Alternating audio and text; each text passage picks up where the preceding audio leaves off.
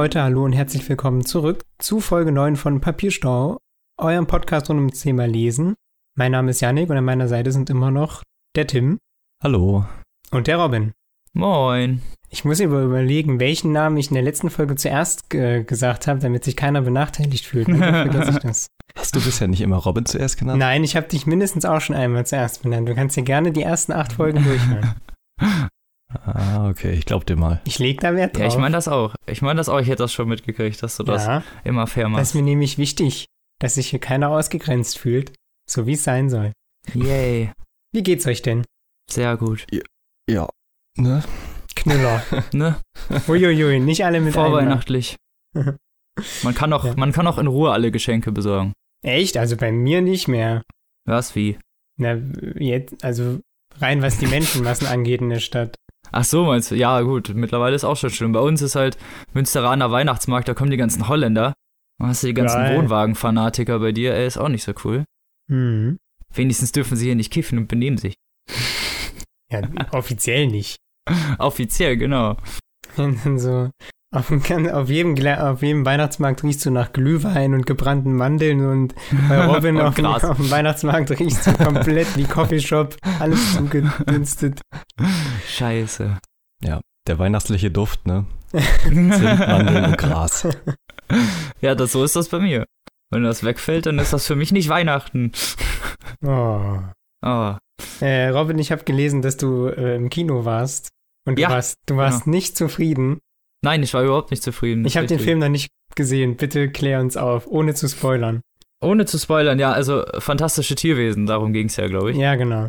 Und soll ja jetzt dann der Nachfolger zu Harry, also der Vorfolger, Nachfolger, die Vorgeschichte zu Harry Potter oder beziehungsweise halt die Geschichte dieses Nebenbuchs, weil genau dieses Buch Fantastische Tierwesen und wo sie zu finden sind, das gibt's auch im Handel als Buch.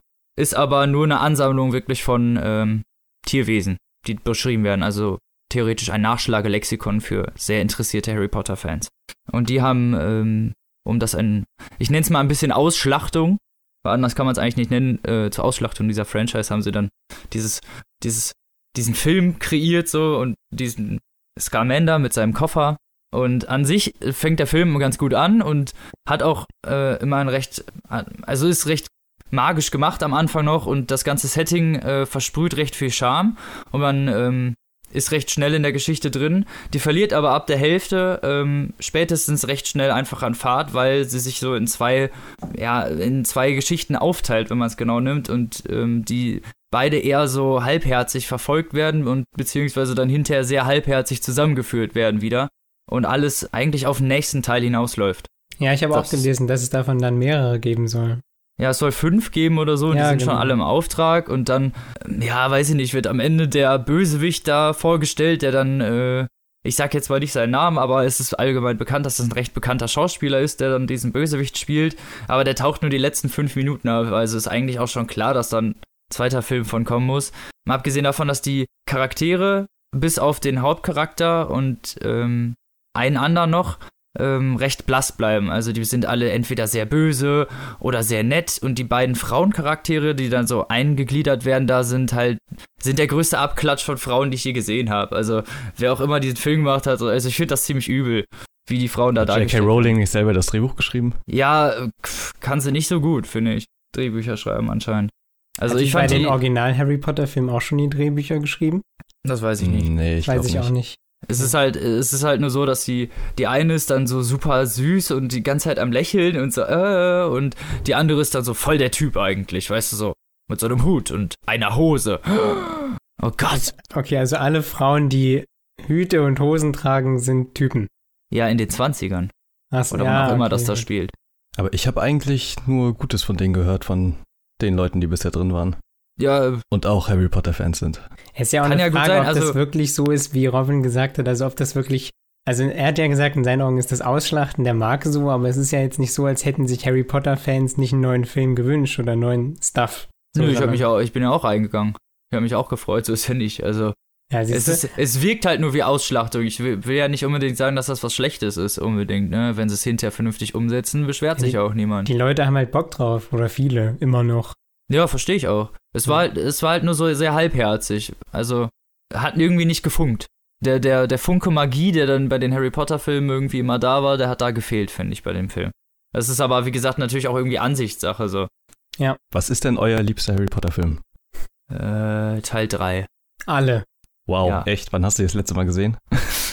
Was, wenn, wenn ich alle am Stück gesehen habe oder wenn ich den letzten generell gesehen habe? Ja, wann hast du so die ersten Mal gesehen? Das letzte Mal. Ich habe letztens, irgendwo lief letztens der zweite. Ich glaube, als ich im Urlaub war oder so, da lief der zweite, glaube ich, im Fernsehen. Ja, Also letzt, irgendwann Fernsehen letztens hat irgendein Sender alle Harry Potter hintereinander. Es gibt doch im Moment ist auf Sky, wer Sky hat, ist Harry Potter Sky HD. Da gibt es einen Alles ganzen klar. Sender, wo den ganzen Tag Gekauft. nur Harry Potter läuft. Das haben die auch mit Star Wars gemacht. Ja, genau. Als Und mit Episode James 7 Bond. Mit James Bond auch. Das Ding ist halt, es kommt immer drauf an, in welcher, also für mich ist zum Beispiel Harry Potter 1 ist ein klassischer Weihnachtsfilm, deswegen ist der für mich mega gut. Aber Harry Potter 8 oder halt der zweite Teil vom siebten ist halt generell so von der Aufmachung her mit Abstand der beste. Also es kommt halt immer drauf an, aber ich finde keinen Harry Potter Film schlecht. Boah, Würde ich jetzt echt. so Aber das unbedingt auch nicht sagen. Richtig, also, naja, gut. Den, ich den kein ersten Fan. gut. Also ich weiß nicht, was die Leute immer gegen den ersten haben. Vor allem den fand ich klasse. Ja, eben. Aber der ist halt auch schon ein bisschen älter. Ja, klar. Das muss man berücksichtigen. Egal. Wir kriegen Tim eh nicht mehr in das Universum rein, Robin. Nein, wir, können, nein. wir können gleich aufhören. Kommen wir einfach zu anderen Büchern. Du darfst doch anfangen. Tim, Tim bleibt ein Muggel. Wahrscheinlich. Ich darf anfangen, ja? Ja. Yay! So. Ich habe eins eigentlich meiner Lieblingsbücher mitgebracht dieses Mal. Und das heißt Per Anhalter durch die Galaxis. Geschrieben von Douglas Adams. Rausgekommen äh, 1981 in Deutschland. 1979 das erste Mal in England. Und der Douglas Adams ist ein Engländer, geboren 52 in Cambridge und 2001 in Kalifornien gestorben. Und ja, er also was er gemacht hat, er war britischer, Sch- also er war Schriftsteller und wurde vor allem halt durch Per Anhalter durch die Galaxis bekannt, was ähm, Der hat ursprünglich doch auch, glaube ich, damals in den Anfangszeiten von Monty Python bei denen mitgeschrieben und so. Äh, Doctor Who Folgen hat er auch geschrieben. Ja, Monty Python kann gut sein und er hat an insgesamt 14 Folgen Doctor Who geschrieben für BBC vor Ja. dem Hörspiel. Und Per Anhalter durch die Galaxis sollte eigentlich kein Roman, sondern ähm, für BBC so eine Hörspielserie werden. Wer das kennt, früher war, da gab es einen, gab's einen relativ krassen Skandal, weil es damals Krieg der Welten wurde ähm, per Hörspiel ausgestrahlt live und da wurden Geräusche im Hintergrund gemacht und das wurde, in dem Buch wird dann natürlich beschrieben, wie die Aliens landen und dass sie die Menschheit vernichten wollen. Und die, das war so realistisch, dass einige Leute in bestimmten Staaten geglaubt haben, dass das echt ist. Und sich halt dementsprechend wirklich verhalten haben und geglaubt haben, dass jetzt die Aliens kommen. So. Aber doch nicht bei Per Anhalter durch die Galaxis, oder? Nee, nicht bei- nee, nee, nee, bei ich dachte, Krieg der Orson Welten. Welles hat das doch gemacht bei Krieg der Welten, ne? Ja, hab ich doch gesagt. Hm, Ach so, okay. Sorry. Hörst du nicht zu? Wie bitte? Hörst wa- Gute Antwort. Raus. Raus. Fünf Minuten Timeout. Hm. Stille Treppe.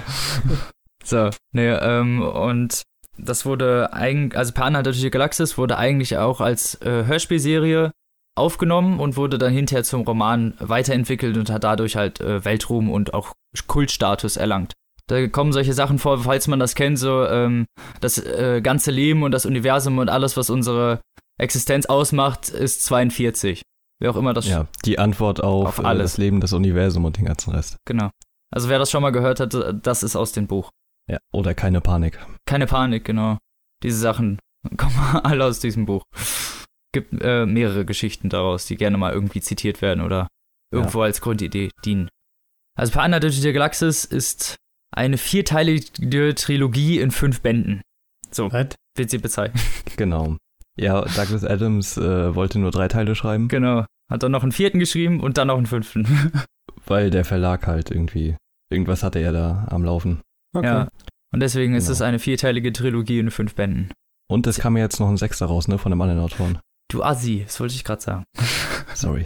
Kein Stress. Der macht sich heute nur unbeliebt, der Junge. Ey. 2000 kam, also die alle, äh, das letzte Buch war einmal Rupert und zurück und kam 1992 raus.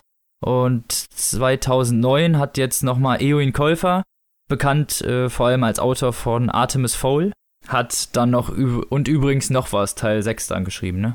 Eine posthume Fortsetzung. Die Idee zu Per Anhalter durch die Galaxis kam Adams laut seiner eigenen Aussage nach, als er betrunken in Innsbruck war, in Österreich und auf einem Acker lag, während er in den Sternenhimmel blickte und einen Per Anhalter durch Europa ähm, Reiseführer las. Da ist ihm das die Idee gekommen. Als er so besoffen schön. auf dem Acker lag. Ja, genau.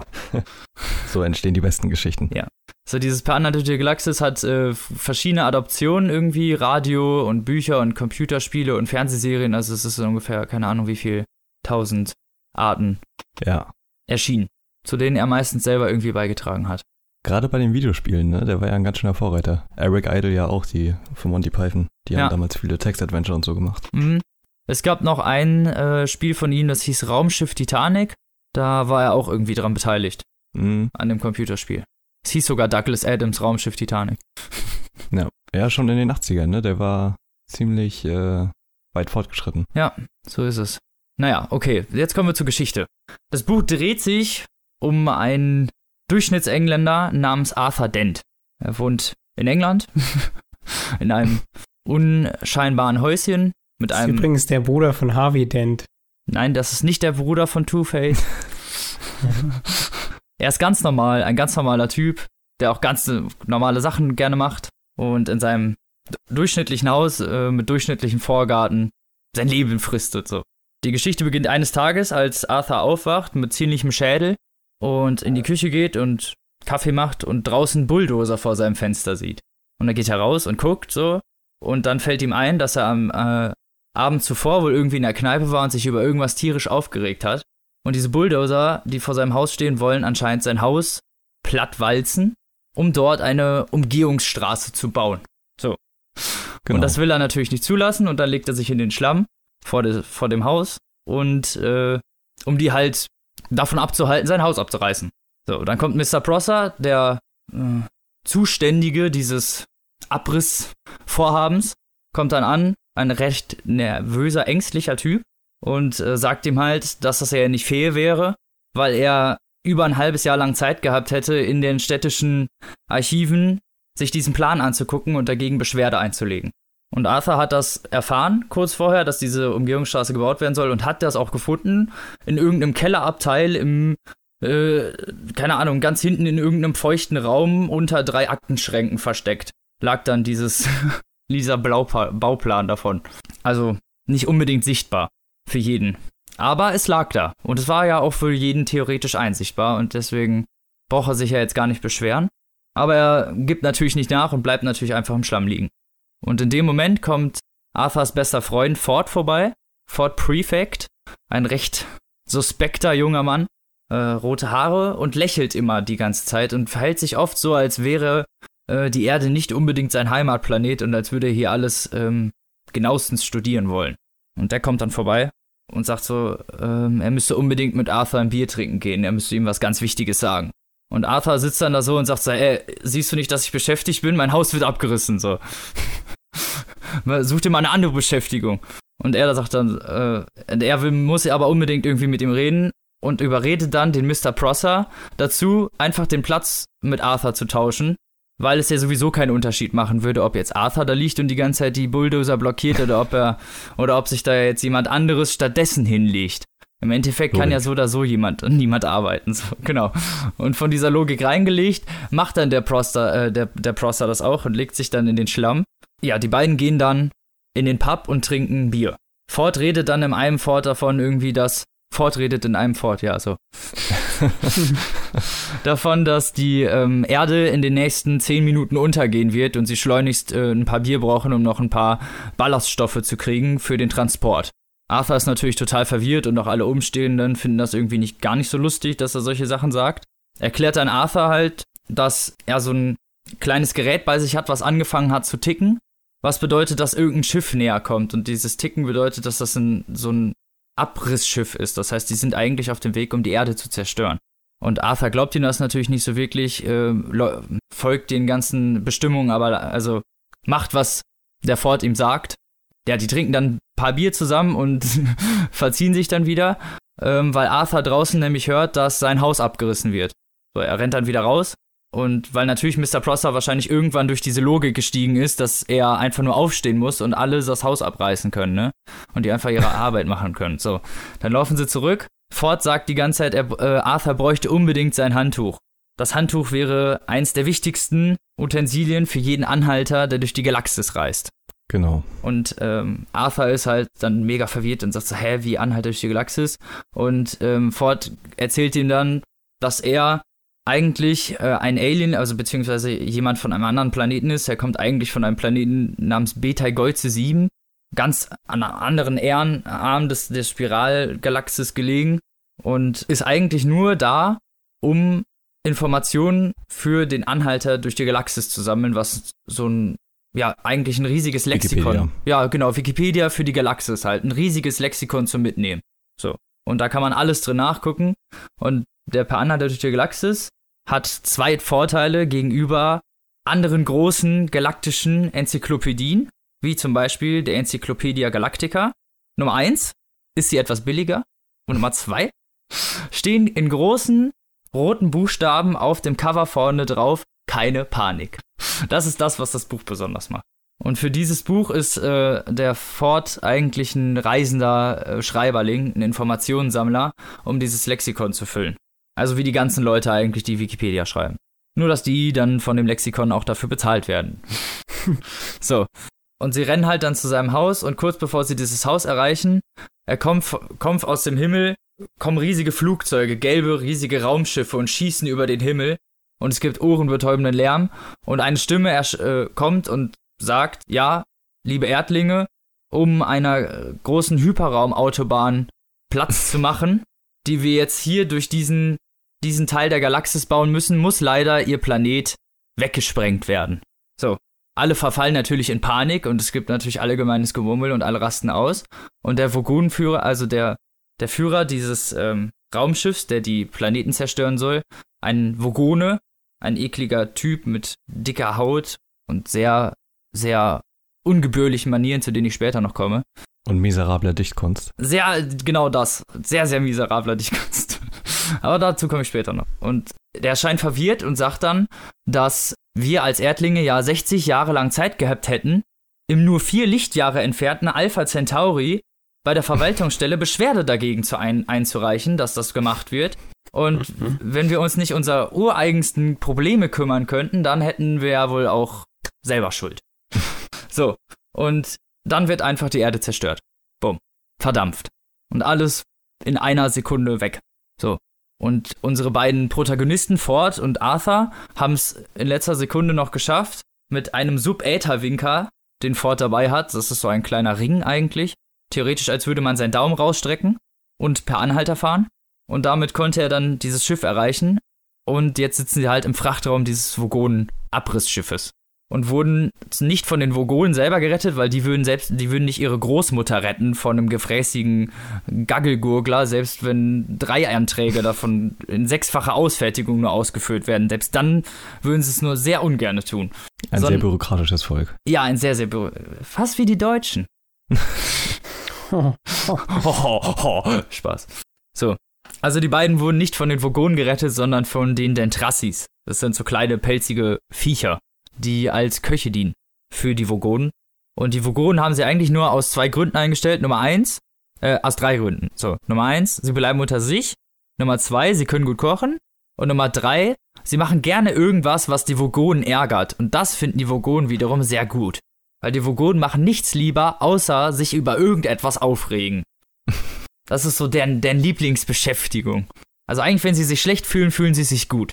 So, das sind die Vogonen. Merken auch dann relativ schnell, dass Ford und Arthur beide nicht auf das Schiff gehören und senden Wachen nach denen. So. Und natürlich gibt's äh, den Bubblefisch. Ah, das habe ich noch vergessen. Noch. Ja, Kann man mit den Sprachen lernen. Das ist so ein Fisch, den man ins Ohr setzt und dann versteht man einfach alle Sprachen. Ah, siehst du? Ach, daher kommt die App wahrscheinlich. Der, der ernährt sich von diesen, ja. von Gehirnströmen und kackt, also scheidet dann sozusagen die richtige Sprache in dein Hirn genau. aus. Alter, das ist so skurril, ey.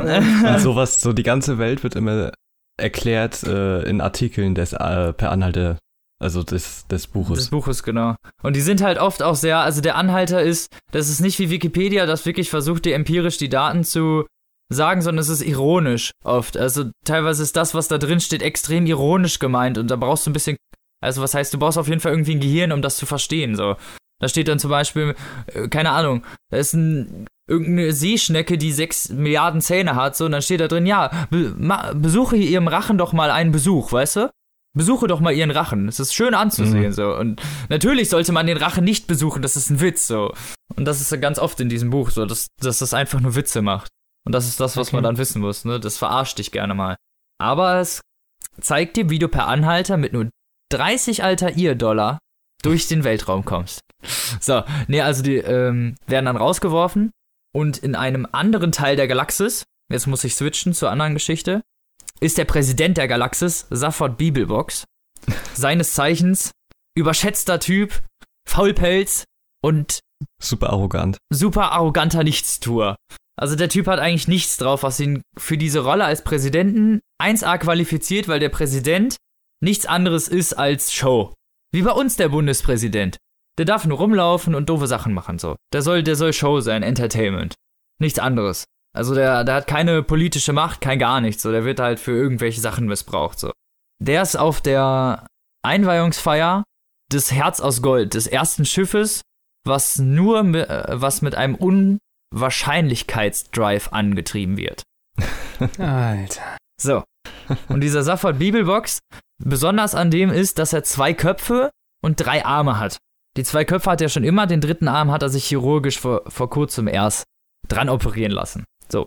Und seine beiden Köpfe, die streiten sich auch gerne mal und so und sind nicht, sich nicht, so, nicht so unbedingt einig. Aber er hat halt vor, auch schon die ganze Zeit, dieses Herz aus Gold zu klauen.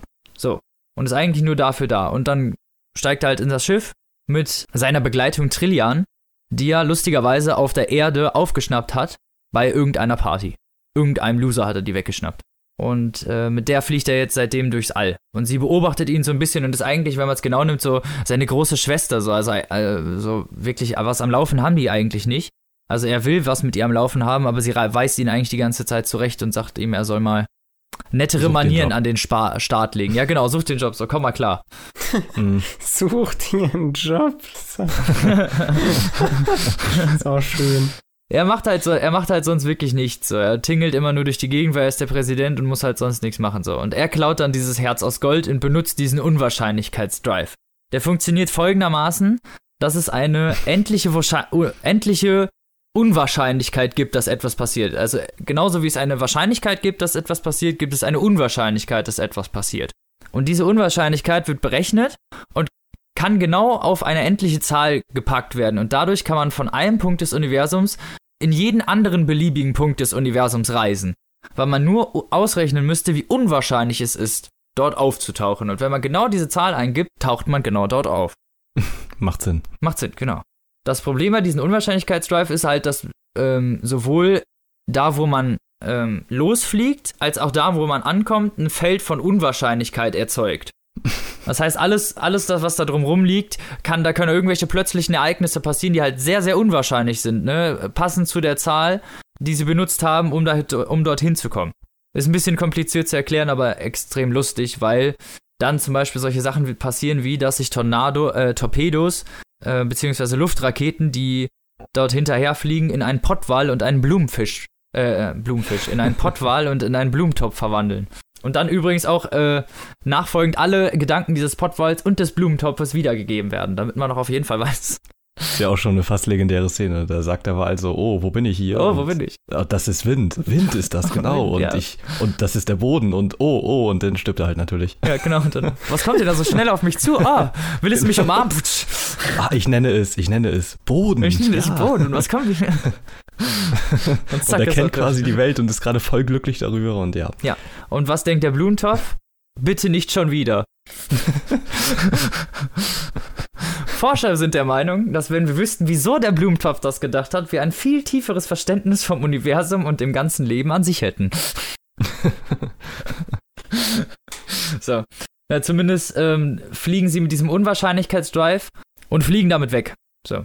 Und in der Zeit werden Arthur und Ford im Vogonenschiff zu dem Führer, also dem, zu dem Anführer gebracht. Gut korrigiert. Ja. Habe ich. Jetzt sag das doch nicht. Hat doch, hätte doch keiner gemerkt. keinem aufgefallen. Ja, bestimmt. Also Deutschen fällt es nie auf, wenn dieses Wort irgendwo im Satz fehlt. Ich glaube, da nicht jeder einen Witz machen würde, sobald es irgendwo steht. Triggered. Ja, stimmt schon.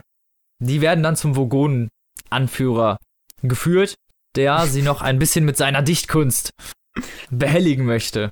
Ja, genau. Und die Dichtkunst ist äh, quasi, kann tödlich sein. Genau. So schlecht ist die. So, so schlecht ist die. Die sind, sind so schlechte Dichter. Die Vogonen werden als mit Aber die denken die halt, die sind sehr drittschlechtesten, gut. die Aber drittschlechtesten die schreiben Dichter sehr gerne. Gedichte. Genau.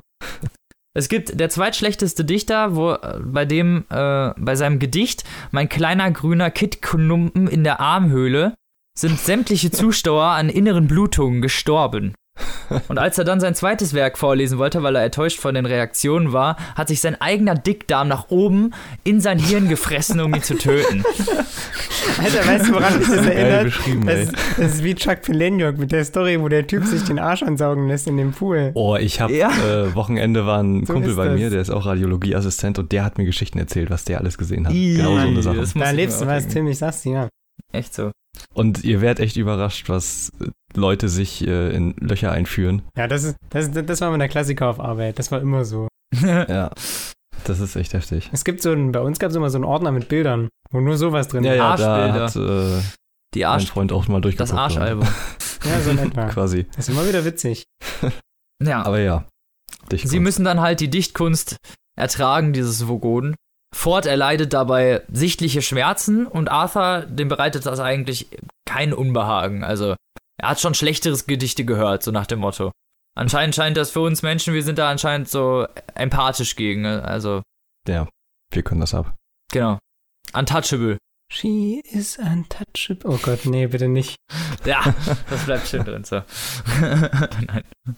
Und ähm, na, wollen ihm dann schmeicheln, um sich da rauszureden. Und versuchen sich da irgendwie mit, mit irgendwelchen Fremdbegriffen drumrum zu schmeicheln und im Endeffekt heißt dann, schmeißt er sie trotzdem einfach aus der Luke raus. Und das ist so geil, wie äh, Ford das dann beschreibt. Ne? So, du hast 20 Sekunden Zeit, um die Luft anzuhalten, dann stirbst du nicht. Ja, genau. Wenn wir bis dahin was finden. Ja, genau, hast genau sind wir 30 halt tot. Sekunden Zeit, sonst stirb, so, dann sterben Genau. wir. So, und dann schweben sie halt im Weltraum und werden wirklich zufällig, wahrscheinlich auch bedingt durch diesen Unwahrscheinlichkeitsdrive, in diese Herz aus Gold, in das Raumschiff, gerade geklaut von Safed Bibo Box, reingeteleportiert, reingezogen, wie auch immer. Das Schiff hat sie aufgenommen und sind Genau. fortan dann, sind die als Truppe unterwegs, weil Safod sucht nach etwas. Was ich jetzt Aber du hast ja noch den witzigsten Charakter auf dem Schiff vergessen. Marvin, der depressive Roboter. Fuck, du hast recht. Der ist der Erste, den sie Marvin. treffen. Stimmt.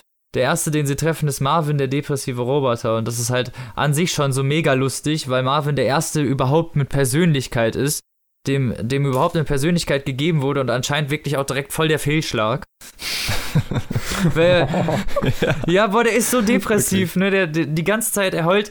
Man, also, ich weiß ja nicht, ob ihr solche Leute kennt, ne? So depressiv, also so wirklich ganz übel.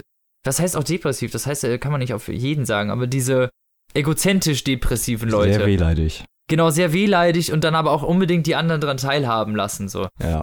So, oh, das ich nerv das Geile, euch doch und dann auch immer so implizit so, ich muss euch doch bestimmt nerven, so. Und dann müssen alle sagen so, Ja, ja. nein. Das, das Natürlich erste nicht. Treffen und der, der erste Dialog mit dem war doch irgendwie, also die, die unterhalten sich dann irgendwie und Marvin will die dann zum Captain bringen und dann steht er vor der Tür und dann kommt erstmal so ein Monolog, oh, nicht schon wieder eine Tür, diese Arroganten und hält dann übelst den Monolog darüber, wie scheiße er Türen findet Ja, und dann geht die Tür irgendwann auf und dann kommt die nächste Tür.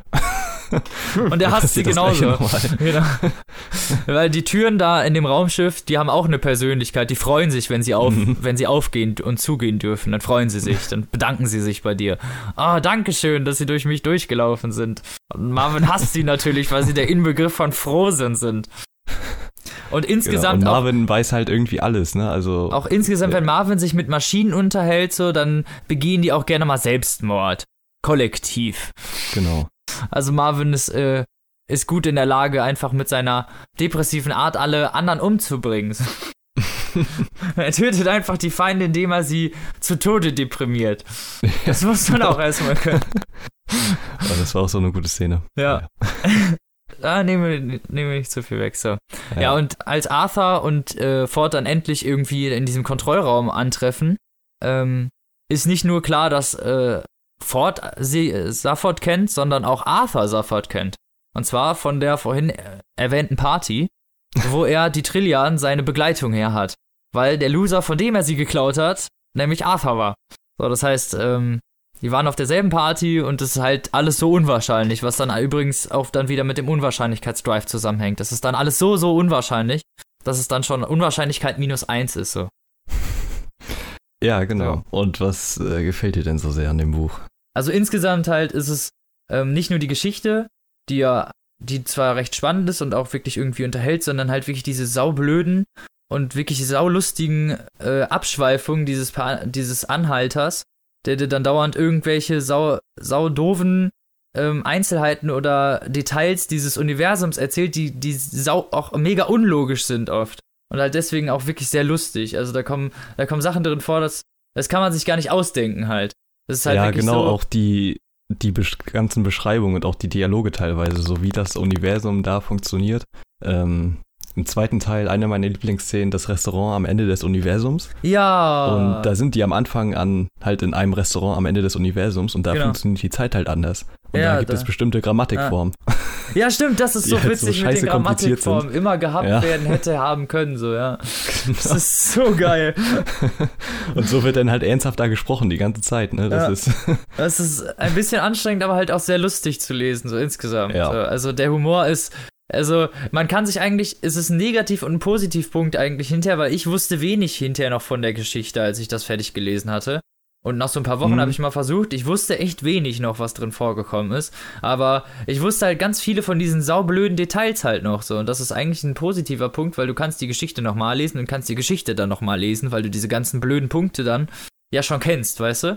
Ja. Wenn man, wenn man das liest, dann merkt man sich wirklich eher die humoristischen Szenen und die, die, die lustigen Abschweifungen als die Geschichte, was, finde ich, äh, für das Buch extrem spricht, weil ich kenne keinen einzigen, der das schafft mit seinen Abschweifungen. Ja, der ähm, Stil ist halt der Wahnsinn, ne? Ja, ähm, genau. Das trägt halt das komplette, ja. die komplette Reihe eigentlich. Alles, genau. Und es ist halt, also ich kann es nur jedem empfehlen, also egal, ob der jetzt Science Fiction mag oder nicht, so, das ist einfach universell korrekt. So. Also es ist zumindest cool das Buch. Ich kann es jedem empfehlen und es wird jedem fallen. Hast du die Stelle ganz vergessen, ne? Nee, das kommt jetzt ganz am Ende. Ich hab, ah. weil das hat ja jetzt nichts, äh, das ist einer dieser humoristischen Parts und Abschweifungen, die ich meine, die halt wirklich dann lustig sind. An dieser Stelle nochmal Danke an meine Freundin, die mir bei dem Auszug geholfen hat und der da nicht so cool rübergekommen wäre, ohne sie.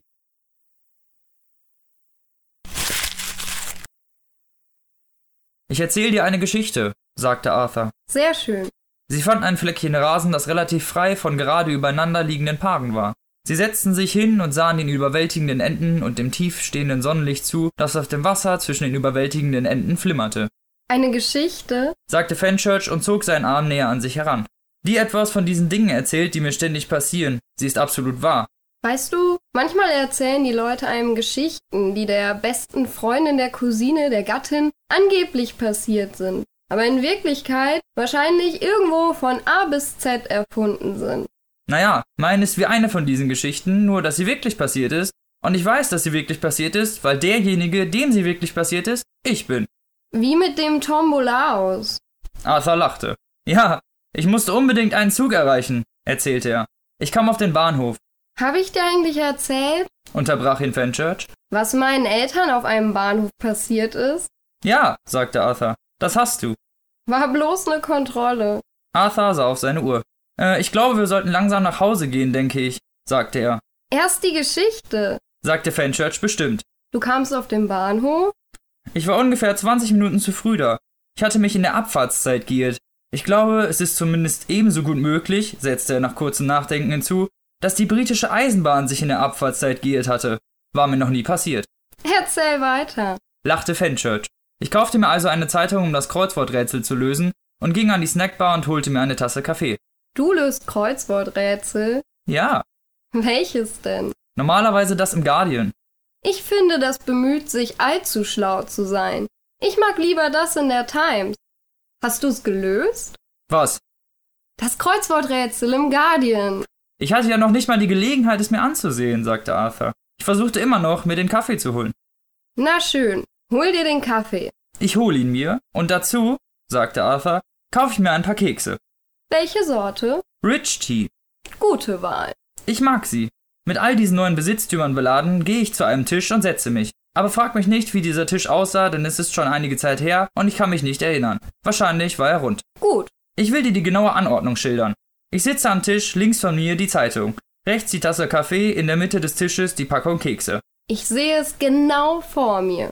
Was du nicht siehst, sagte Arthur, weil ich es noch nicht erwähnt habe, ist der Typ, der bereits an dem Tisch sitzt.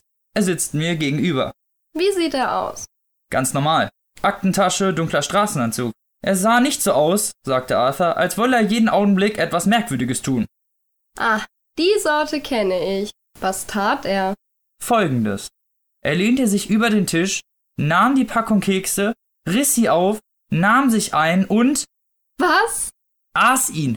Was? Er aß ihn. Fenchurch sah ihn erstaunt an. Und was um alles auf der Welt hast du gemacht? Naja, unter diesen Umständen tat ich, was jeder beherzte Engländer tun würde. Ich war gezwungen, sagte Arthur, es zu übersehen. Was? Warum denn? Tja, das sind Dinge, auf die man nicht vorbereitet ist, nicht?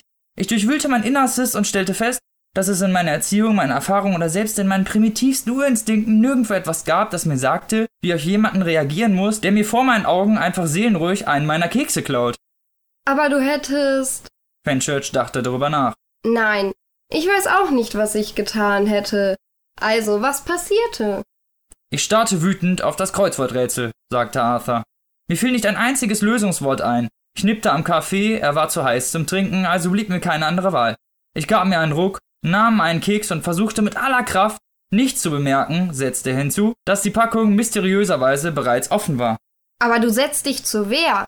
Gehst hart zur Sache. Ganz nach meiner Art, ja. Ich aß den Keks, ich aß ihn sehr bewusst und sichtbar, damit der Mann keinen Zweifel darüber habe, was ich da tat. Wenn ich einen Keks esse, sagte Arthur, dann bleibt er gegessen. Und was machte der Mann? Nahm sich noch ein. Ehrlich, schwor Arthur. Genau das ist passiert. Er nahm sich noch einen Keks. Er aß ihn. Einfach und sonnenklar. So sicher, wie wir hier auf der Erde sitzen. Fenchurch bewegte sich unbehaglich. Und das Problem war, sagte Arthur, weil ich das erste Mal nichts gesagt hatte, war es irgendwie noch schwieriger, das Thema beim zweiten Mal aufs Tapet zu bringen. Was sagt man denn da? Entschuldigen Sie, ich habe leider nicht übersehen können, äh, funktioniert nicht. Nein, ich ignorierte es womöglich mit noch mehr Nachdruck als beim ersten Mal. Mein lieber Mann. Ich starrte wieder auf das Kreuzworträtsel, kriegte immer noch kein Wörtchen raus und zeigte deshalb etwas von dem Geist, den Heinrich V. am St. Crispinstag bewegte. Was? Ich sprang nochmal in die Bresche. Ich nahm mir, sagte Arthur, noch einen Keks, und eine Sekunde lang begegneten sich unsere Augen. Ungefähr so? Ja, äh, das heißt nein, nicht ganz so, aber sie begegneten sich. Nur einen Augenblick lang, und dann blickten wir beide weg. Aber ich kann dir versichern, sagte Arthur, dass ein bisschen Elektrizität in der Luft lag. Es baute sich ungefähr in dem Moment etwas Spannung über dem Tisch auf. Das kann ich mir vorstellen. Auf diese Weise machten wir die ganze Packung durch. Er, ich, er, ich. Die ganze Packung? Naja, es waren nur acht Kekse drin, aber es war in dem Augenblick, als essen wir uns durch ein ganzes Leben voller Kekse. Gladiatoren konnte es kaum miserabler zumute sein, Gladiatoren? sagte Fenchurch. Hätten sie im Freien machen müssen. Ist körperlich anstrengender. Schon möglich. Also, als die leere Packung leblos zwischen uns lag, stand der Mann, nachdem er sich von seiner schlechtestmöglichen Seite gezeigt hatte, endlich auf und ging. Ich stieß natürlich vor Erleichterung einen Seufzer aus. Wie es sich so traf, wurde mein Zug Augenblicke später aufgerufen. Ich trank meinen Kaffee aus, stand auf, nahm die Zeitung und unter der Zeitung Ja. lagen meine Kekse, Was? sagte Fenchurch. Was? Tatsächlich! Nein. Sie schnappte nach Luft und warf sich lachend rückwärts auf den Rasen.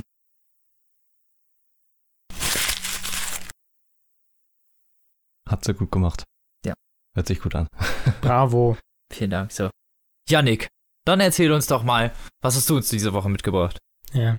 Ich versuche mich kurz zu fassen. Äh. Ähm, ich habe ich hab gelesen von Nele Neuhaus. Äh, das Buch heißt Im Wald. Ähm, genauer gesagt habe ich es als Hörbuch gehört. Ähm, Nele Neuhaus kennt man vielleicht, ist eigentlich so mit Charlotte Krimi-Autorin, ne? Ja, genau, also mit Charlotte Link eigentlich so die bekannteste deutsche Krimi-Autorin. Die hat auch schon einiges an Büchern geschrieben. Das 2010 hat sie äh, Schneewittchen muss sterben geschrieben. Das war so damals ihr bekanntestes oder quasi so ihr Durchbruch, kann man so sagen. Ähm, und ihre Bücher sind eigentlich dafür bekannt, dass sie so im Taunuskreis spielen. Also irgendwo im, im Hessischen. Aha. da. Ähä. Äh, Das Buch ist erschienen im Ulstein Verlag, beziehungsweise das Hörbuch ist im äh, Hörbuch Hamburg Verlag erschienen, jetzt dieses Jahr. vor ein paar Wochen, Monaten. Und Hm. ist eben klassischer Kriminalroman ähm, und ist einer von diesen Bodenstein-Kirchhoff-Krimis. Also es gibt da irgendwie mehrere Bände und das bezieht, also der Bodenstein-Kirchhoff bezieht sich eben auf dieses Ermittler-Duo. Und da gibt es jetzt schon mehrere Bände von, das war jetzt Band 8, glaube ich. Aha. Beim, Aber hängen nicht miteinander zusammen, oder was? Mm, Naja, also Außer, dass Ich glaube, es derselbe Ermittler ist, oder wie? Ich, also ich glaube schon, wenn du, dass du ab und zu so einen Querverweis findest. Also es heißt zum Beispiel in dem Buch manchmal so, er erinnerte sich an einen Fall, der da und da zurücklag und so. Vielleicht findest du da so like, ganz kleine Querverweise auf andere Bücher, aber du kannst trotzdem alle unabhängig voneinander lesen. Mhm. Ja, okay. Ähm, der Leser bei dem Hörbuch ist Oliver Siebeck. Ich weiß nicht, ob ihr den kennt. Das ist äh, sehr, sehr angenehm, dem zuzuhören. Der macht das sehr, sehr gut. Zumal der ich eigentlich. guck mal kurz, was der noch spricht. Sagt mir nichts unbedingt, Ähm, aber. ich fand es, also ich fand es wirklich angenehm, den zu hören, zumal der eigentlich eine sehr tiefe Stimme hat, aber trotzdem diese weiblichen Charaktere irgendwie es schafft, trotzdem gut rüberzubringen. Also So war sehr es sein. angenehm. Und die Story schränkt, beschränkt sich eigentlich im Wesentlichen darauf, dass nachts irgendwann äh, eine Frau wach wird, weil sie einen Knall gehört hat. Und daraufhin schaut sie eben das ist aus. die Stimme von Vegeta, Dragon Ball. Okay, also könnt ihr euch ja wenigstens was vorstellen. Klar, jetzt weiß ich auf jeden Fall, was geht. Und ich fand das sehr angenehm zu hören. Über 9000! Ähm, also die Frau wird eben wach, weil es da nachts irgendeinen Knall gibt und dann schaut die halt aus dem Fenster ähm, und die wohnt in so einem abgelegenen Haus in der Nähe von so einem Campingplatz. Schaut aus dem Fenster und sieht Wie eben da, oh, siehst du? Und schaut aus dem Haus, Entschuldigung, ja. Äh, und sieht da eben so diese Explosion und sieht, dass da so ein Wohnwagen brennt. Passiert ja Ähm, öfter in Trailerparks. Crackhütte brennt ab. Wow, Alter. Ja, was kann ich denn Das Labor ist dafür? explodiert, ne? Ich kann auch nichts dafür, dass die immer in ihren Wohnwagen Crack kochen. Stimmt. ähm, darauf ruft sie eben die Polizei. Und Ja. weil da, ähm, weil eben neben diesem brennenden Wohnwagen noch ein Auto steht, geht man eben oder kann man eben vermuten, dass da vielleicht irgendjemand drin ist oder drin war und so. Und deswegen rief, äh, ruft man eben gleich noch mit die Kriminalpolizei an, weswegen dann eben das Ermittler-Duo, also Bodenstein ist der Mann und Sander ist die Frau quasi. Der ist aber bodensteinig, du. Können, können wir ihn bitte rausschmeißen? Ja, die Tür ist da, Robin. Ja, da hat er mal was Ah. noch gelassen. Bitte geh jetzt. Ähm, deswegen äh, ruft man ja gleich mit an und die, ähm, oder der Bodenstein trifft dann quasi am Tatort ein ähm, und muss quasi auch noch mit seiner Tochter mit zum Schauplatz eines Verbrechens nehmen, weil irgendwie seine Frau keine Zeit hat, auf, ihn, auf die aufzupassen. Ach, War ein bisschen skurril. Ähm, Kindererziehung. 101. aber ist, ja, das Nimm deine Kinder mit zu einem Mordschauplatz. Ja, die ist irgendwie sieben oder so und es steht Ja. auch so, ja, sie interessiert sich sehr dafür. Ach, da kann man halt das ja mal machen. Wahl. Es, ja, und er, er entscheidet sich halt dafür, die mitzunehmen, weil er der Meinung ist, er kann eine Siebenjährige nicht allein zu Hause lassen. Weil die auch Aber lieber mitnehmen zum Mord, ne? Mhm. Ja, kann ja jeder machen, wie er will. Auf jeden Fall kommt, äh, spielt mein Auszug an der Stelle, wo er am Tatort quasi eintrifft.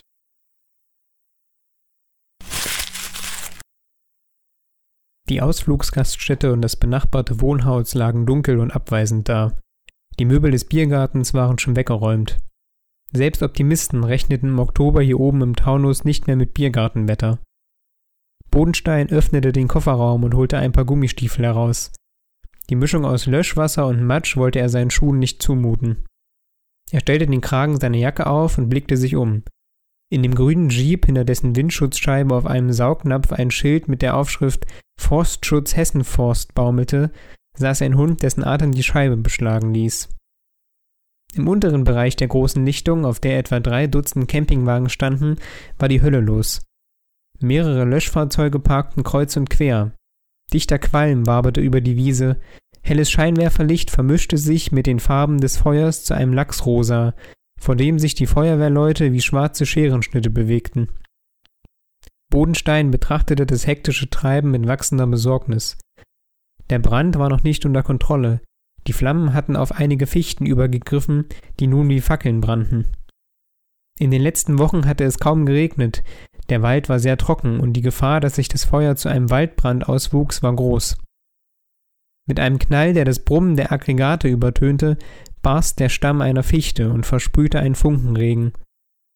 Die ganze Szenerie hatte etwas Dämonisches, wie in einem Gemälde von Peter Brügel, dem Älteren. Der beißende Brandgeruch trieb Bodenstein die Tränen in die Augen. Verbrannter Kunststoff und Benzin. So rochen brennende Tankstellen. An der Einfahrt zum Campingplatz standen mehrere Leute und blickten zum Feuer hinüber. Ein Feuerwehrmann sprach mit einem Mann in grünen Loden. Wieland Kapteiner war der Revierförster, ein alter Freund Bodensteins seit Kindertagen. Der Feuerwehrmann bemerkte ihn und kam auf ihn zu. Auch er war Bodenstein gut bekannt. Immer wieder traf man sich an Schauplätzen ähnlich unerfreulicher Ereignisse wie diesen. Guten Morgen, grüßte Bodenstein ihn. Morgen, Herr Hauptkommissar, erwiderte Jan Kwasniok, der Wehrführer der Königssteiner Feuerwehr. Was ist passiert? Einer der Wohnwagen und ein in der Nähe abgestelltes Auto brennen, erklärte Kwasniok. Außerdem hat das Feuer auf ein paar Bäume übergegriffen. Der Feuerteufel mal wieder? Bisher war er nur in Kelkheim und Liederbach aktiv. Kwasniok schürzte nachdenklich die Lippen.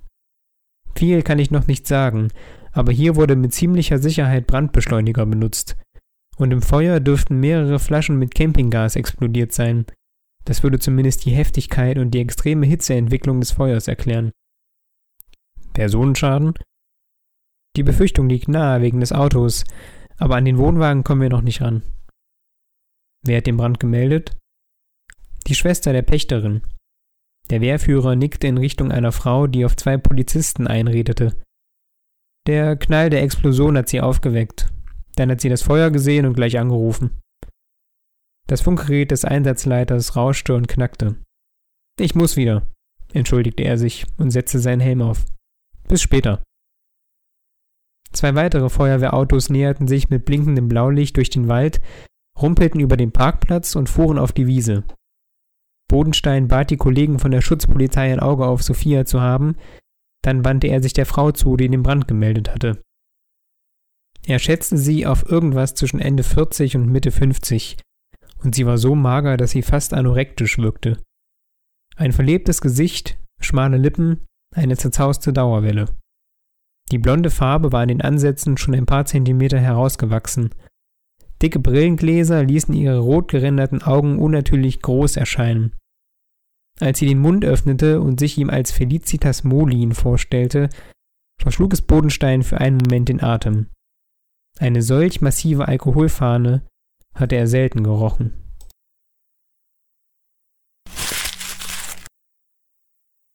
Er lernt daneben am Tatort diese mehr oder minder alkoholisierte Frau kennen ähm, und unterhält sich ein bisschen mit ihr. Ähm, und man erfährt später, dass sie, ja, quasi, es ist jetzt keine separate Geschichte, die zur eigentlichen, die nebenher läuft, zur Hauptgeschichte, aber sie nimmt da so einen gesonderten Teil quasi mit ein. Also man kommt noch öfter auf sie zurück. Sie wird auch nur so, so ein bisschen, verstrickt sie sich auch mit darin, aber sie hat eigentlich prinzipiell nichts damit zu tun. Es stellt sich dann also raus, also in dem Wohnwagen findet man dann eben einen verbrannten Körper, den man dann irgendwann ähm, identifiziert hat. Und man weiß, dass es sich da, oder man äh, anhand von diesen Zahnabdrücken oder wie man das dann macht bei verbrannten Leuten, ähm, findet man dann raus, wer das ist. Ja. Und man weiß dann eben, dass es sich um da bei diesem Mann um einen gewissen Clemens Herold handelt. Und als Bodenstein das erfährt, ist er halt so ein bisschen äh, bedrückt, weil er persönlich kannte ihn von früher. Ähm, Bodenstein ermittelt immer noch in dem, in der Region, wo er damals auch als Kind aufgewachsen ist. Das also heißt, kennt er er kennt den. dort viele Leute, er kennt die Ja, okay. Region und der Mann, der da in dem Feuer Und den verbrannt ist, der kannte er eben auch. Ja, genau. Den Wohnwagentyp meine ich. Achso. Das Ganze macht ihm dann natürlich ein bisschen zu schaffen, eben weil er das eine Opfer eben persönlich kannte. Und es kommt für ihn eigentlich auch ein bisschen ungelegen, weil eigentlich sollte der Fall, der, also der jetzige Fall, sollte eigentlich auch sein letzter sein, weil er sich dazu entschlossen hat, äh, nach diesem einen Jahr eine Auszeit zu nehmen. Irgendwie also ein Jahr irgendwas anderes zu machen, weil er eben so ein bisschen fertig ist, er kann sich nicht mehr so motivieren, so, er hat keine richtige Lust mehr auf den Job und so. Also sagt er, okay, den Fall mache ich noch und dann mache ich ein Jährchen Pause. Und ausgerechnet in seinem letzten Fall stirbt halt auch noch irgendjemand, den er persönlich kannte. So ist halt ein bisschen doof. So ein bisschen Krimi muss jetzt- 101 oder wie? Was ist ein Krimi 101? Der letzte Fall. so, das ist doch immer, Ah, okay. Ne? Ja, ja, so in etwa. das ist doch eigentlich fast immer der Ausgangspunkt. Genau. Okay. Und dann, ja, Dann kommt's nochmal dicke. Dann kommt's noch, genau. und dann werden sie nochmal voll reingezogen. Mhm. Achso, ja, ja, gut. Ja, also so- so schlimm ist es, wohl- das wollte ich Ist ja ja nicht sagen. Sondern, Stilmittel, das ja, ist ja eben. Schlimmes. Also Ja, bei stimmt. Krimis ist das ganz normal, dass man das macht. Also da kannst du ja eigentlich gar nicht auch so viel von der Dingens abweichen, sonst bist du kein Krimi mehr. Ja, man muss ja auch irgendwie Konflikt äh, erzeugen, ne? Ja, eben. Stimmt.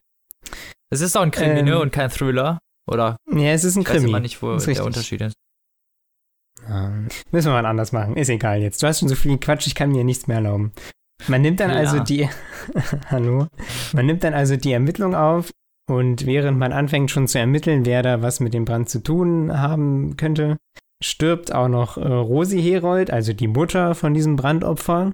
Die ist, äh, wohnt schon im Altenheim, ist todkrank, hat irgendwie Krebs im Endstadium und wird erdrosselt. Ist ein bisschen skurril, aber naja. Ja, komm, da hätte der Täter auch nochmal 10 Minuten warten Das ist können. echt so, ne? Und Nee, es die Woche, die Woche der, kann ich jetzt aber nicht mehr warten. Das muss jetzt passieren. Aber jetzt zack Ja, ich. das, es kurbelt halt äh, d- die Frage nach dem Motiv an, wenn man sowas macht. Ne? Das ist schon gut gewählt. Das stimmt. Ähm, und es stirbt auch noch der Pfarrer aus dem Dorf. Der Pfarrer Und- auch noch. Ja, und äh, also bei dem Pfarrer, den findet man auch noch ähm, Oh mit dem Strick um den Hals. Man findet aber raus, dass er erdrosselt worden ist und sich nicht selbst erhangen hat. Hm. Und all diese drei Sachen äh, lassen halt die Frage laut werden, warum diese drei Menschen sterben mussten. So, also man fragt sich, ob die von irgendwas wussten, äh, wovon der Täter gern hätte, dass es geheim bleibt. Ja, wenn er vier Leute nacheinander umbringt, wird's wahrscheinlich so sein, ne? Ja, drei. Vier, drei, ja, drei. Drei. Okay, drei. Ähm, Das heißt, man muss dann halt erstmal rauskriegen, was ist überhaupt das Motiv von dem. Ähm, Man denkt dann so in die Richtung, weil der Pfarrer eben auch ermordet worden ist, dass vielleicht irgendwem bei ihm gebeichtet hat, so irgendjemand. Und dem geht man dann quasi, äh, quasi erstmal auf die, äh, auf die Schliche. Ja, die müssen ja alle was miteinander gemeinsam haben dann, oder nicht? Ja, das ist zumindest die Vermutung. Ja, okay. Und äh, während diesen ganzen Ermittlungen merkt halt Kommissar Bodenstein immer wieder, wie er äh, quasi in Kontakt kommt zu seiner damaligen Jugendbande, weil Leute, mit denen er damals im Kindesalter dort äh, was gemacht hat, die leben heute natürlich auch noch in dem Dorf. Und auch die kannten natürlich die Menschen, die gestorben sind. So, das heißt, auch mit denen steht er quasi in Kontakt äh, während, sein, während seiner Ermittlungen. Ja. Und auf diese Jugendbande, also auf diese mittlerweile Männer und Frauen in den 50ern, wird eben auch immer wieder eingegangen. Also es kommen dann quasi so Flashbacks und Bodenstein erinnert sich, wie das damals so war. Mit der Bande, was die so gemacht haben, was er davon gehalten hat, wer da zu wem in welcher Beziehung stand. Das ist Mhm. alles ein bisschen verwirrend, so als zumindest als Hörbuch, Ja. weil eben viele Namen fallen. Und äh, er erinnert sich dann an einen großen Teil seiner Kindheit, weil er früher, als er eben in dieser Bande war, so 10, 11, 12, hatte er einen kleinen Fuchs, also ein, keine rote Katze, sondern einen wirklichen Fuchs, um, äh, die, um den er sich gekümmert hat. Der ist ihm irgendwie zugelaufen oder so. Und er hatte einen besten Freund, der irgendwo aus Russland kam. Also der Fuchs hieß Maxi und der Junge hieß Arthur. Deswegen ist der Fuchs auf dem Cover. Nicht schlecht, Sherlock. Dö, dö, dö, dö. Ähm, Okay. Der Arthur äh, ähm, wird äh, berichtet, der ist irgendwann dann verschwunden im Kindesalter. Also der war einfach Weg. weg. Und der Fuchs genauso. Äh, Und Hm. Bodenstein gibt dann irgendwann die Leitung für die Mordfälle ab, weil er merkt, dass er zu sehr persönlich darin involviert ist, weil das ja alles Leute sind, die er kannte. Und gibt quasi die Leitung ab und beschäftigt sich dafür nebenbei mit dem äh, dann, keine Ahnung, 40 Jahre zurückliegenden Verschwinden von dem Fuchs und von dem kleinen Jungen. Das heißt, man hat dann quasi so zwei Geschichten, die so parallel nebenher laufen und wo dann quasi in zwei verschiedenen Richtungen ermittelt wird. Ja, aber, aber er selber ermittelt doch dann gar nicht mehr in diesem Fall des, des Wohnwagens, oder nicht? Nee, da ermittelt er nicht, aber er ermittelt, er ermittelt in dem Fall, was damals mit dem Fuchs und mit seinem besten Freund passiert ist. Ja. Achso, du meinst mit dem Fuchs und dem besten Freund mit so doppelgleisig oder was? Ja, ja, genau. Ach so. Ja, okay. Aber das mit Und- dem, mit diesem Wohnwagentyp wird dann irgendwie nicht weiterverfolgt, oder was? Doch, doch. Also es, es laufen beides, es läuft beides nebenher quasi. Ach so. Ach so, ja, okay. Das war meine Frage nämlich, weil du gerade Und- gesagt hast, er wäre nicht mehr in den, in den Ermittlungen involviert. Ja, also nicht in diesen Wohnwagen und den beiden anderen Mordfällen. In den Ermittlungen nimmt er sich dann quasi größtenteils raus und guckt dann halt, was ist damals eigentlich mit dem Fuchs und mit seinem Hund passiert. Ähm, und er verknüpft äh, diesen Vorfall, also mit seinem besten Freund, dann auch immer wieder mit seiner Jugendbande. Und äh, nämlich, weil er weiß, dass der Anführer von dieser Bande, der auch heute noch mit ihm in dem Dorf lebt, das war wohl ein ziemlicher krasser Typ. Ähm, und der hatte wohl was damals gegen den Arthur, weil äh, seine Familie, also Arthurs Familie, galt in dem Dorf eben als Russenpack und all sowas. Und in der Richtung, das versucht er dann eben aufzuklären. Okay. Und er versucht auch herauszufinden, ob es irgendeine Verknüpfung gibt, quasi zwischen diesen Morden an diesen drei Leuten und dem Mord an Arthur. Ja. Quasi, also einen 40 Jahre alten Fall mit einem aktuellen irgendwie zu verknüpfen. Aha. Und das ist dann quasi die Story des Buches. Okay. Mehr Klingt ein, bisschen, nicht. klingt ein wenig verworren. Ich fand es auch, also kommen wir mal zum Fazit. So, ne, also, Kannst du, Weil der Rest- wie war denn der der, Sprachstil erstmal? Noch nicht Fazit. naja, was, das Ja. ist jetzt keine, Sehr wichtig. das ist jetzt keine hohe Kunst, das zu lesen. Er ist denn eher geschwollen? Sind die Beschreibungen vernünftig? Wie wirken die Charaktere so? Ja, das hätte ich ja jetzt in mein Fazit gebracht. Ach so. Ach so. Ja, Entschuldigung. ich wusste ja nicht, dass das alles zu deinem Fazit gehört. Fazit ist für mich so, ja, empfehle ich, weil ist gut. Daumen hoch. Da, Daumen hoch. Mag ich. Nein, also, also der Rest sind dann eben in dem Buch nur noch Ermittlungsarbeiten ja, und Aufklärungsarbeit eben. Positiv ist, dass äh, die Personen in dem Buch von ihrer, von ihrer Beschreibung und von den Charaktermerkmalen sind, also sind wirklich on point. So, also die werden so beschrieben, dass du sofort ein Bild im Kopf hast. Okay. Also ich, ich habe das selten erlebt, dass, dass man mit so wenigen Wörtern Menschen so beschreiben kann, dass du nach ein paar Sekunden so ein manifestiertes Bild von denen in deinem Kopf hast. Ja, das ist doch schon Also- mal gut. Also was so Charakterbeschreibung äh, und sowas angeht, ist wirklich sehr, sehr treffend. Es war jetzt auch das erste Buch, was ich von ihr gelesen habe. Also wenn das immer so ist, vielleicht eine große Stärke, kann ja sein. Aber das war wirklich nicht schlecht. Ähm, ansonsten glaube ich immer, dass man das mögen muss. Also so klassische geerdete Settings eben. Also wer zum Beispiel keinen Tatort mag, der braucht sich keinen deutschen Krimi kaufen, weil das, ne? Also du Ja, erfindest ja, klar. nicht das Rad neu mit solchen Dingern. Wo soll es Nee. auch herkommen? Nee. Äh, Du bist eben immer ein bisschen begrenzt in deinem Spielraum. Was ich, was mir nicht so gut gefallen hat, äh, war diese, diese Flashbacks quasi zu dieser Sache mit dieser Jugendbande damals. Also die Ja. Kiddies waren so 10, 11 immer in diesen Flashbacks irgendwann in den 70ern. Ähm, und da, würden, da fallen dann so Sätze wie, ja, wenn, wenn du die Bande verrätst, dann stirbst du.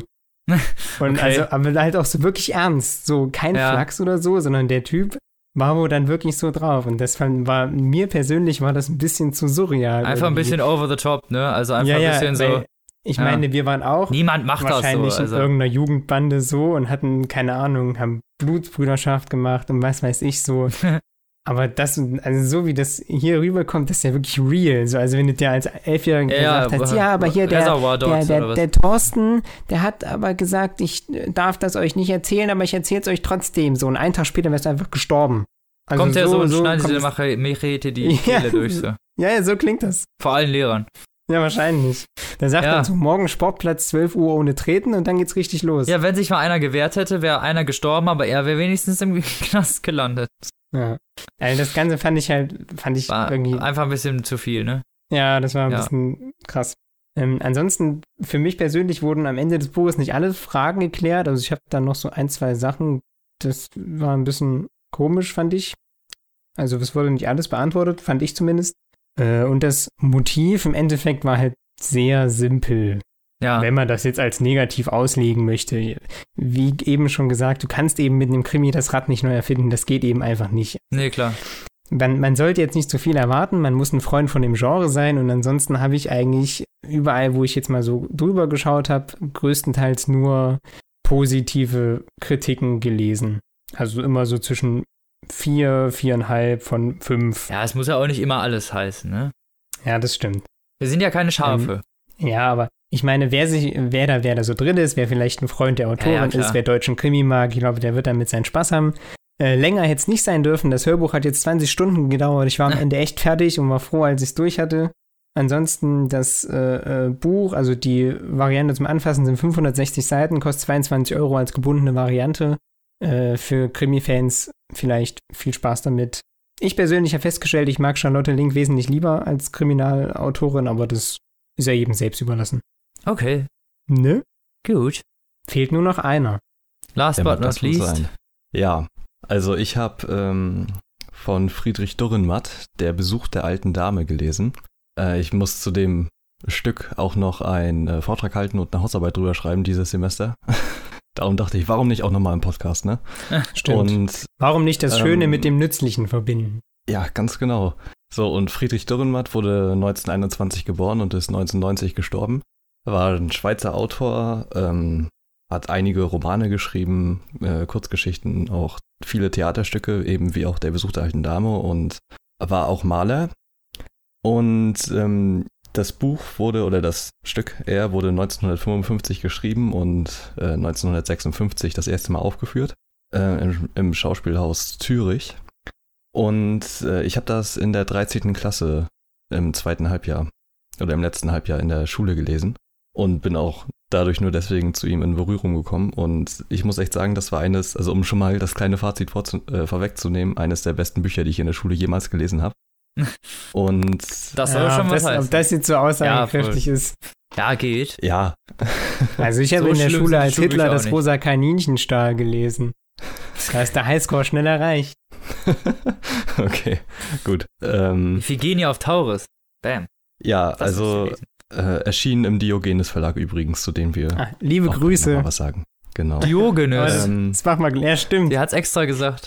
Das war so Diogenes. ein netter Diogenes. Seitenhieb. ja, Und wir- Netter Gruß an die Susanne an der Stelle, ne? Ja, Für und den, beton mal besser, Tim. Stand da nicht auch noch irgendwas in der E-Mail?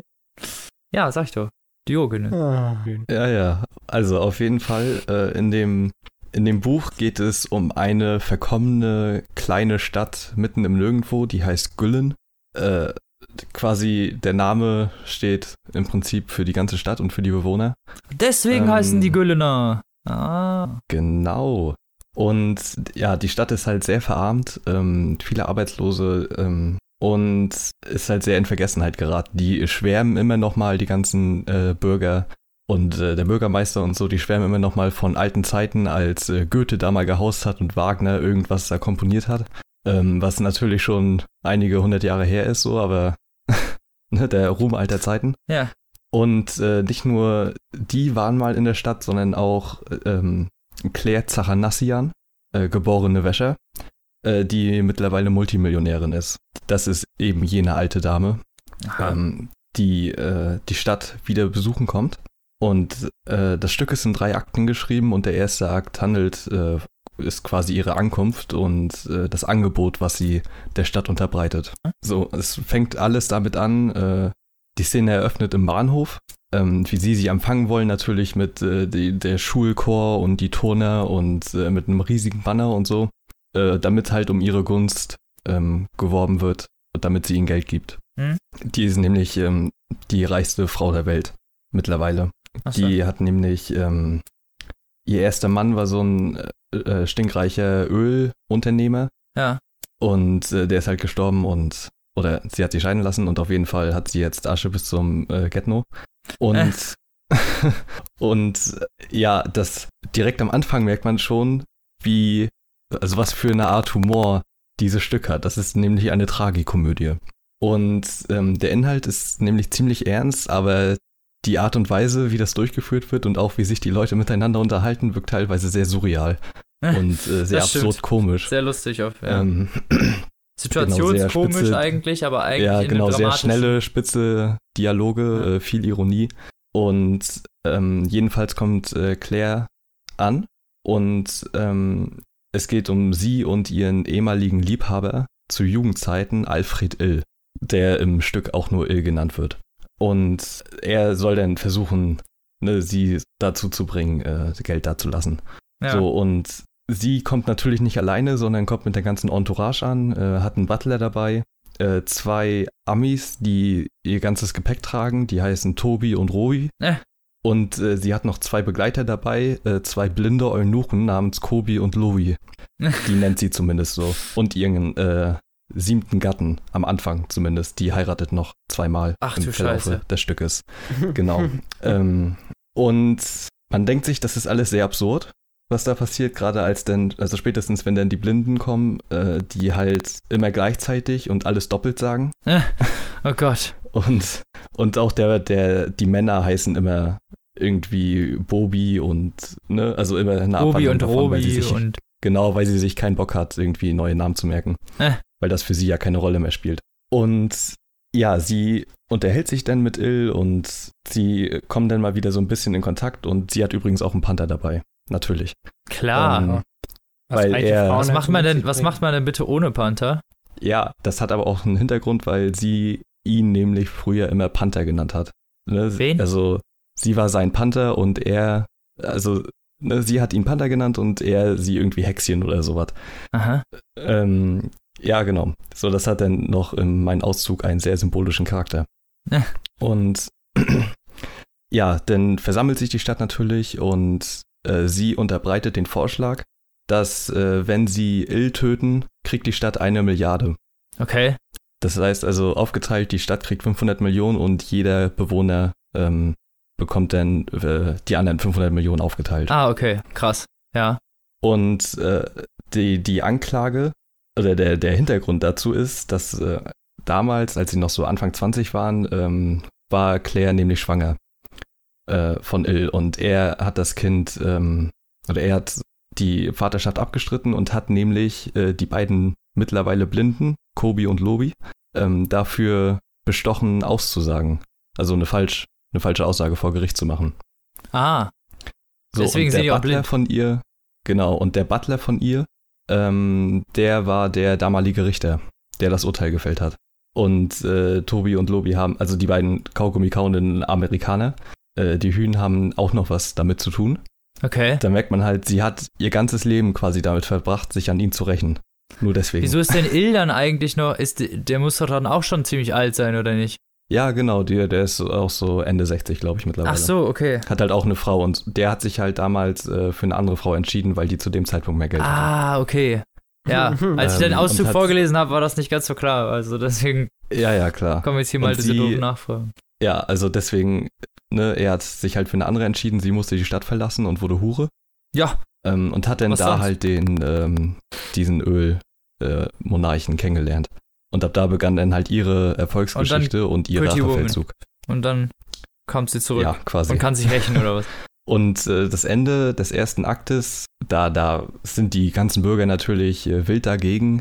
Und äh, der Bürgermeister sagt, sowas äh, würden wir niemals machen, wir würden nie einen aus unseren eigenen Reihen umbringen.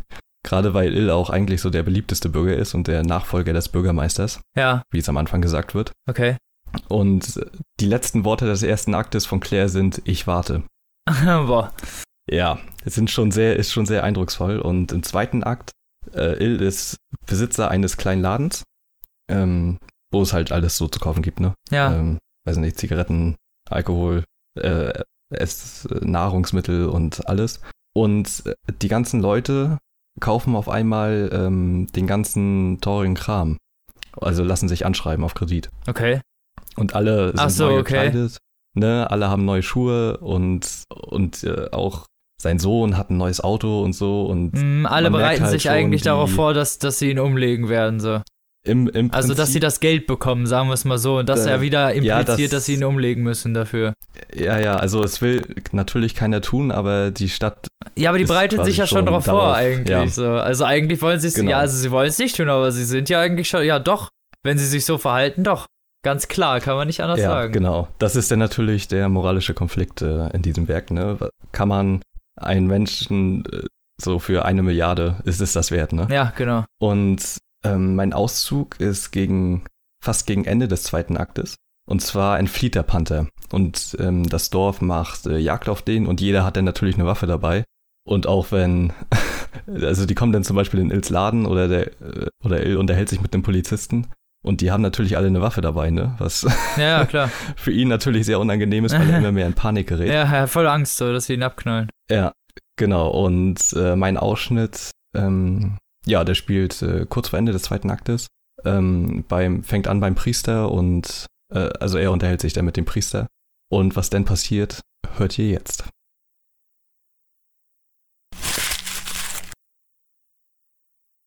Von links kommt der Fahrer, ein Gewehr umgehängt. Er breitet über den Tisch, an dem vorher der Polizist saß, ein weißes Tuch mit schwarzem Kreuz, lehnt das Gewehr gegen die Wand des Hotels. Der Sigrist hilft ihn in den Talar. Dunkelheit. Treten Sie ein, Ill, in die Sakristei. Ill kommt von links. Es ist dunkel hier, doch kühl. Ich will nicht stören, Herr Pfarrer. Das Gotteshaus steht jedem offen. Er bemerkt den Blick Ills, der auf das Gewehr fällt. Wundern Sie sich über die Waffe nicht. Der schwarze Panther der Frau Zachanassian schleicht herum. Eben hier im Dachstuhl, dann im Konradsweiler Wald und jetzt in der Peterschen Scheune. Ich suche Hilfe. Wovor? Ich fürchte mich. Fürchten? Wen? Die Menschen. Dass die Menschen sie töten, Ill? Sie jagen mich wie ein wildes Tier. Man soll nicht die Menschen fürchten, sondern Gott. Nicht den Tod des Leibes, den Tod der Seele. Knöpft den Taler hinten zu, Sigrist. Überall an den Wänden der Bühne werden die Güllner sichtbar.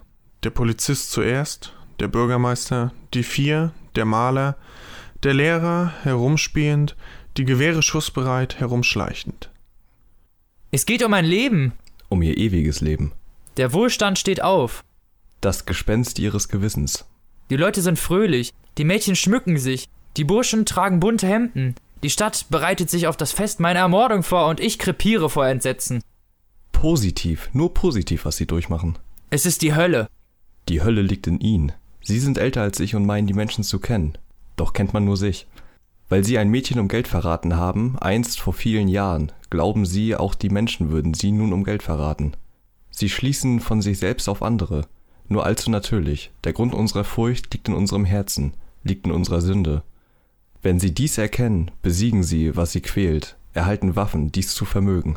Smeethofers haben sich eine Waschmaschine angeschafft. Kümmern Sie sich nicht darum. Auf Kredit. Kümmern Sie sich um die Unsterblichkeit Ihrer Seele. Stockers ein Fernsehapparat. Beten Sie, Sigrist, das Bäffchen. Der Sigrist bindet dem Pfarrer das Bäffchen um. Durchforschen Sie Ihr Gewissen, gehen Sie den Weg der Reue, sonst entzündet die Welt Ihre Furcht immer wieder. Es ist der einzige Weg, wir vermögen nichts anderes. Schweigen. Die Männer mit ihren Gewehren verschwinden wieder. Schatten an den Rändern der Bühne. Die Feuerglocke beginnt zu bimmeln. Nun muss ich meines Amtes walten, Ill, muss taufen, die Bibel, Sigrist, die Liturgie, das Psalmbuch. Das Kindchen beginnt zu schreien, muss in Sicherheit gerückt werden, in den einzigen Schimmer, der unsere Welt erhält. Die zweite Glocke beginnt zu läuten. Eine zweite Glocke? Der Ton ist hervorragend, nicht? Voll und kräftig, positiv, nur positiv. Auch Sie, Pfarrer, auch Sie! Wirft sich gegen Ill und umklammert ihn. Flieh, wir sind schwach, Christen und Heiden. Flieh, die Glocke dröhnt in Güllen, die Glocke des Verrats. Flieh, führe uns nicht in Versuchung, in denen du bleibst. Es fallen zwei Schüsse. Ill sinkt zu Boden, der Pfarrer kauert bei ihm. Flieh, flieh! Ill erhebt sich, nimmt das Gewehr des Fahrers links ab. Bobby, man schießt. In der Tat, gnädige Frau. Weshalb denn? Der Panther ist entwichen. Hat man ihn getroffen? Er liegt tot vor Ils Laden. Schade um das Tierchen. Ein Trauermarsch, Robby. Trauermarsch, von der Gitarre gespielt. Die Güllner versammeln sich, Ihnen ihr Beileid auszudrücken, gnädige Frau. Sollen sie. Der Butler ab. Von rechts kommt der Lehrer mit dem gemischten Chor. Verehrte gnädige Frau, Was wollen Sie denn? Lehrer von Güllen? wir sind aus einer großen Gefahr errettet worden. Der schwarze Panther schlich unheilbrütend durch unsere Gassen. Doch, wenn wir auch befreit aufatmen, so beklagen wir dennoch den Tod einer so kostbaren, zoologischen Rarität. Die Tierwelt wird ärmer, wo Menschen hausen. Wir übersehen keineswegs dieses tragische Dilemma. Wir möchten deshalb einen Choral anstimmen. Eine Trauerode, gnädige Frau. Komponiert von Heinrich Schütz. Schön. Stimmt diese Trauerode an. Der Lehrer beginnt zu dirigieren. Von rechts kommt Ill mit seinem Gewehr. Schweigt! Die Güllner schweigen erschrocken. Dieser Trauergesang! Warum singt ihr diesen Trauergesang? Aber Herr Ill, in Anbetracht des Todes des schwarzen Auf Panther... meinen Tod übt ihr dieses Lied! Auf meinen Tod! Packt euch fort! Schert euch nach Hause!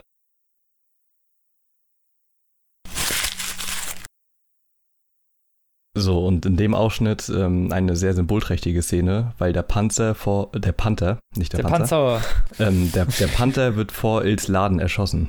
der Panzerwort wird wird vor Ils Laden erschossen. Nein, nicht der Panzer. Der arme Panther. Genau. Der wurde erschossen, weil er weggelaufen ist, oder was? Aber ja, weil der halt ent, entflohen ist, ne, aber das ist natürlich schon, ähm, weil sie ihn früher immer Panther genannt hat und jetzt wird der Panther vor dem eigenen Laden erschossen. Ja, ja. Ne, das ist ja schon.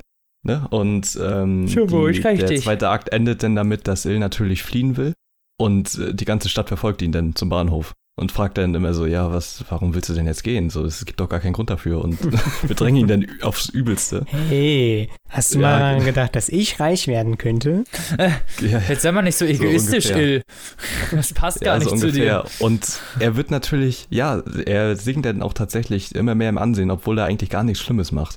Auch beim Bürgermeister und so. Er wird nicht mehr der nächste Bürgermeisterkandidat, äh, zum Beispiel, weil, ne?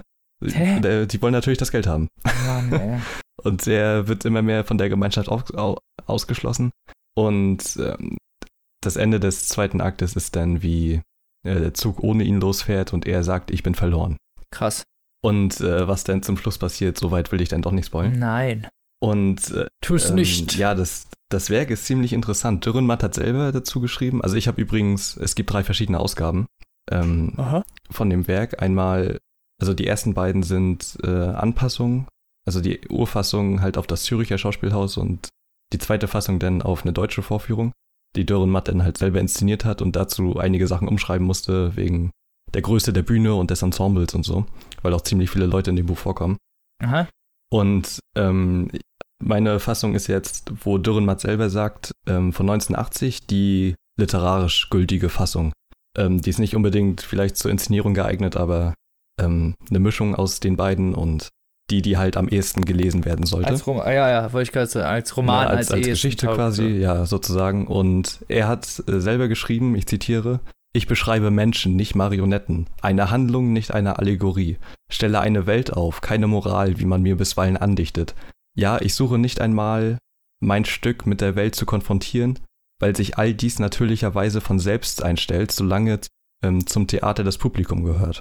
Und das ist das Angenehme bei dem Buch. Ähm, das ist halt nicht so wirklich einseitig, ne? Das hat keine ultimative Antwort oder so auf diese Frage. Ja. Das ist ja äh, altes philosophisches äh, Problem des Ut Utilitarismus, heißt es. Utilitarismus. Utilitarismus. Ähm, kann man ein Menschenleben äh, äh, werten? Also, Kann man ein Menschenleben gegen ein anderes aufwerten? Meinst du? ja, oder auch gegen Geld oder Gegen irgendwas auf, überhaupt Genau. Menschenleben gegen irgendwas auf, aufwiegen. Genau, und ähm, das geschieht alles sehr, sehr subtil und man glaubt den Bürgern, dass sie Il auch nicht töten wollen. Die Ja, wollen na, aber okay, halt auch ja. trotzdem das Geld haben. Okay, ja, genau, Ja. das ist halt das, was, genau, wollte ich gerade sagen, wenn sie von Anfang an schon so Sachen kaufen, dann, ja, weiß ich nicht. Ja. Ne? Die Intention ist irgendwie schon da, beziehungsweise zumindest schon mal die, die, der Drang, ja, das Geld klar. zumindest schon mal dafür ausgegeben. Gut, sie wollen ihn ja nicht umbringen, ne, aber Und äh, das ist haben auch sich so eigentlich auch in die Ende. Ab- Misere dann selber getreten, weil wenn sie schon das Geld ausgeben, haben sie es hinterher nicht, um es zu bezahlen und dann, Ja, genau. Und ähm, das Ende ist natürlich auch sehr, sehr heftig. Also man kann sich natürlich denken, wie es endet. ja, Und ähm, das, es wird halt einfach immer absurder, weil dann noch die Presse ins Spiel kommt, die natürlich alle an Claire interessiert sind. Und übrigens sind auch die einzigen, äh, die mit Namen genannt werden. Also stehen ja immer, bevor die Leute sprechen, immer ihre Namen ne, beim Theaterstück. ja, Ähm, sind Claire und Il. ach so, Das, die anderen heißen einfach nur der Bürgermeister, der Arzt, der Butler, der Maler, Ja. genau, der Butler. Ähm, das sind im Prinzip die einzigen, die mit Namen genannt werden. Und ja, am, am, ganz am Ende formiert sich die Stadt zu einem äh, Chor. Also ist eine griechische Tragödie, diese Art von Chor, der halt auch so geschrieben ist. okay, Also es ist, es wird einfach super absurd und der hat so einen geilen Sinn für Humor. Das fand ich auch in, dem, Ähm, in dem Teil, den wir dann, also in dem Auszug Ja. kam das eigentlich auch schon ganz gut raus. Dieser, diese Art von Humor, dieses leicht surreale und damit halt verzerrt äh, ins Mhm. humoristisch gezogene. Ja, ja, genau. Also das äh, hat schon einen sehr prägnanten Stil und ist auf jeden Fall leicht zu lesen, hat nur irgendwie 134 Seiten. Ähm, also das kann man echt mal so locker in einem Nachmittag weglesen und äh, ist spannend, ist lustig äh, und hat irgendwie alles, was so ein gutes Stück braucht. Ähm, und ja, das wäre es eigentlich auch schon fast von mir. Ich wollte noch Danke an den Diogenes Verlag sagen. Jo, äh, coole Leute immer noch. Ja. Und ähm, auch Danke noch an meinen Mitbewohner und alle, die da noch vorgelesen Ja, das haben. stimmt. Robins Freundin, an Robin. euch, weil das war bisher echt die aufwendigste Produktion und ich Ja. habe so lange an den Schnitt gesessen. Ähm, ja, Vielen Dank. Aber hat sich gelohnt, glaube ich. ich glaube auch. Mir hat das auch gut gefallen. Sehr schön. Sehr schön. So, Freunde. Hab- Habt ihr noch was? Ja? Habt ihr Nein? Nächste, übernächste Woche kommt schon Folge 10. Was sagt er dazu? Krass. Ein Verrückt. Millennium. Ja, Oh, hat er nicht gesagt. hat er nicht, Hat er nicht gesagt. Ah, Was das wohl heißen mag, was das Mann, wohl Mann, Mann. kann- Findet's heraus. findet's lasst aber. euch überraschen. Indem ihr einfach das bei Google eingebt und das erste nehmt, was kommt. Ja, und ansonsten, ne, schreibt uns Twitter, Kommentare, Mail, papierstapodcast.gmail.com. Ja. Verbesserungsvorschläge, Wünsche, Alles Kritik, Anregungen. Lob. Also Kritik vielleicht nicht, aber. Hassmails. Ja, Kritik weiß ich nicht. Könnte sein, dass wir euch blockieren. Kann und, ich nicht Und anzeigen. ja, Aber nur Kritik wird vielleicht. nicht geduldet. Nein. Ähm, Da wird, da wird nur die Blocklist länger auf Twitter. Das lohnt sich alles nicht. Nein, nein. Schon mehr, mehr Gut. Leute drauf, die geblockt sind, als die followen. das Gefühl habe ich langsam wirklich. Dann würde ich sagen, Ist so. vielen, vielen Dank fürs Zuhören. Wir hören uns in zwei Wochen wieder. Gesund und Ja. munter. Lest was Gutes. Diesmal mit einer Gesund. Spezialfolge. Ja, stimmt. In zwei Wochen Man weiß noch nicht was. Man weiß noch Es nicht gibt ja was. so Gerüchte. außer äh, aber wir haben, außer- noch, wir haben noch ein bisschen was zu tun bis dahin. man kann natürlich Google benutzen. und hat vorhin Deswegen- gut zugehört. Wir gehen jetzt weiterarbeiten, Genau. weiterlesen. Wir gehen jetzt wieder in, Und- wir gehen jetzt wieder in unsere, in unsere Höhle, Goldschürf. Ja, ja. und Deswegen dürfen dann nächste mal, Woche wieder raus, um wieder aufzunehmen. das Korrekt. ist ein Leben. Lohnt sich. Macht Spaß. So ist es. Werdet Podcaster, haben sie gesagt. Genau. Und was ist jetzt? It will be fun, they said. So, Sitzen, so, wir sitzen oh, irgendwo nee. in Vietnam in einer Goldschürfer-Ding und dürfen nur einmal Ja. die Woche das Tageslicht sehen, um hier einmal Komm so mir vor wie so ein Diamantensucher in Sierra Leone mit seinen vier Fingern. Egal. äh, bis, bis in 14 Tagen. Macht's gut und bis zum nächsten Mal. Tschüss. Bleibt gesund. Tschüss. Ciao.